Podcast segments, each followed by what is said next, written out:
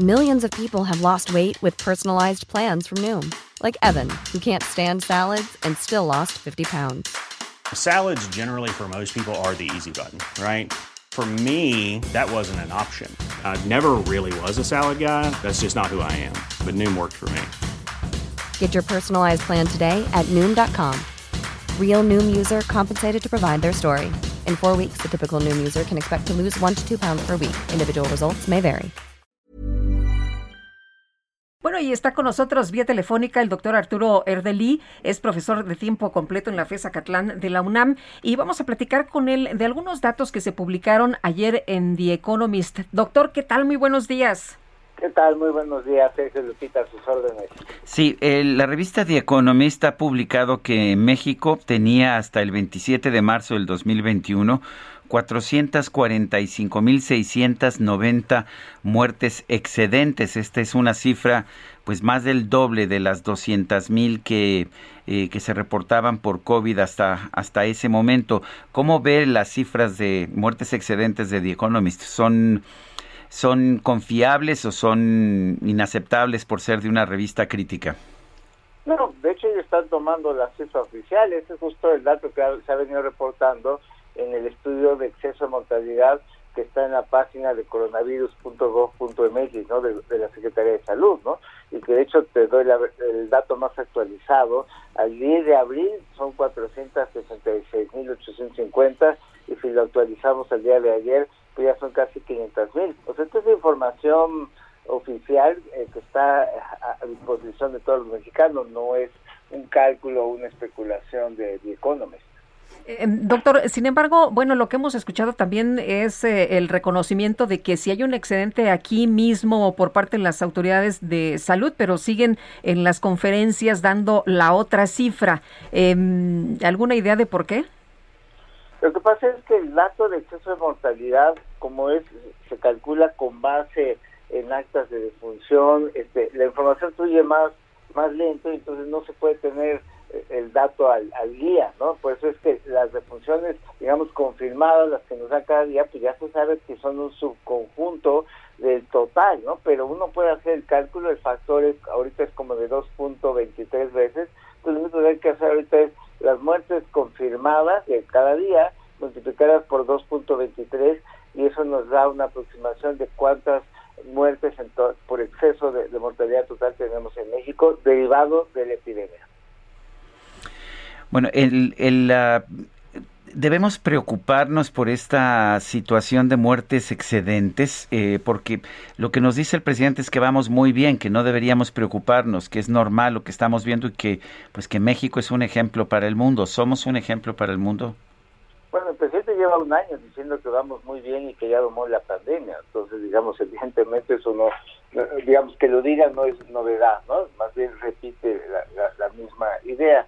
Eh, sí es cierto que los casos han descendido desde febrero para acá, eh, y no porque hayan hecho muy bien las cosas, sino porque permitieron que se contagiara demasiada gente.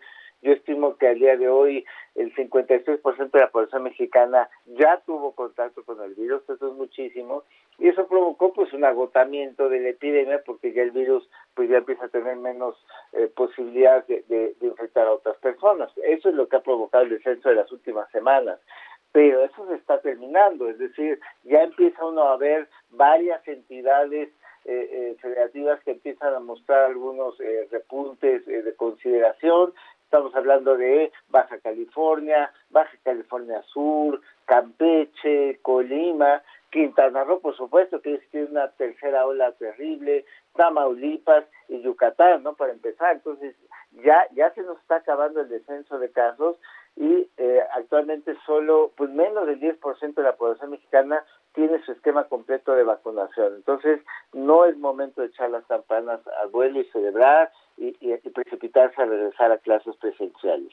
Eh, doctor, México está de hecho entre los países con más eh, muertes en el mundo, de acuerdo con la información que tenemos, y también el presidente entre los líderes con más mal manejo de la pandemia.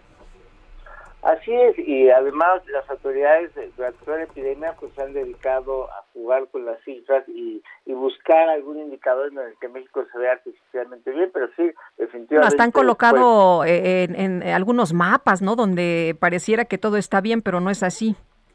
Pues no, no, porque ya pagamos el precio de medio millón de muertes, más de la mitad de la población que ya, ya se contagió, entonces este, la vacunación pues todavía va lenta, va avanzando, pero pero no llegamos ni al 10% de personas con esquema completo de, de vacunación. Entonces, pues sí, están haciendo su trabajo lentamente, pero pero ahí van, pero no no es como para decir que estamos muy, muy bien, ¿no?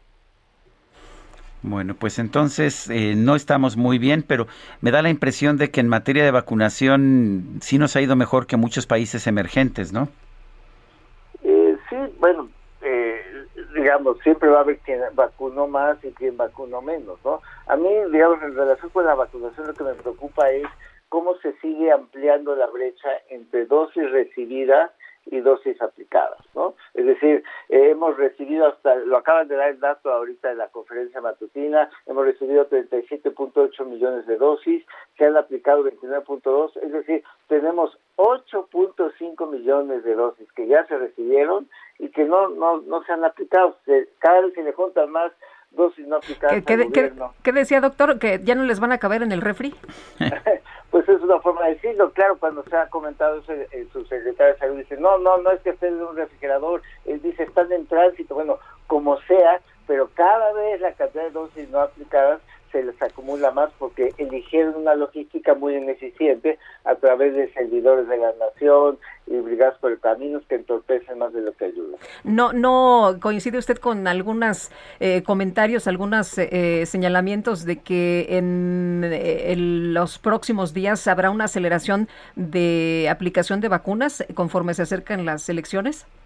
Bueno, sí se ha dado, digamos, hace dos, tres semanas traíamos un promedio de 350 mil eh, dosis diarias y ahorita ya en los últimos tres días ya superan las 700 mil. Digo, qué bueno que se esté acelerando la vacunación, eh, coincidencia o no con las cercanías elecciones, pero lo importante es que se acelere la vacunación para que más personas queden protegidas. Muy bien, pues doctor, como siempre, agradecemos que pueda platicar con nosotros. Buen día. Gracias, Lupita. Muy buenos días. Hasta luego. Planning for your next trip? Elevate your travel style with Quince. Quince has all the jet setting essentials you'll want for your next getaway, like European linen, premium luggage options, buttery soft Italian leather bags, and so much more. And it's all priced at 50 to 80% less than similar brands. Plus, Quince only works with factories that use safe and ethical manufacturing practices. Pack your bags with high-quality essentials you'll be wearing for vacations to come with Quince. Go to quince.com slash trip for free shipping and 365-day returns.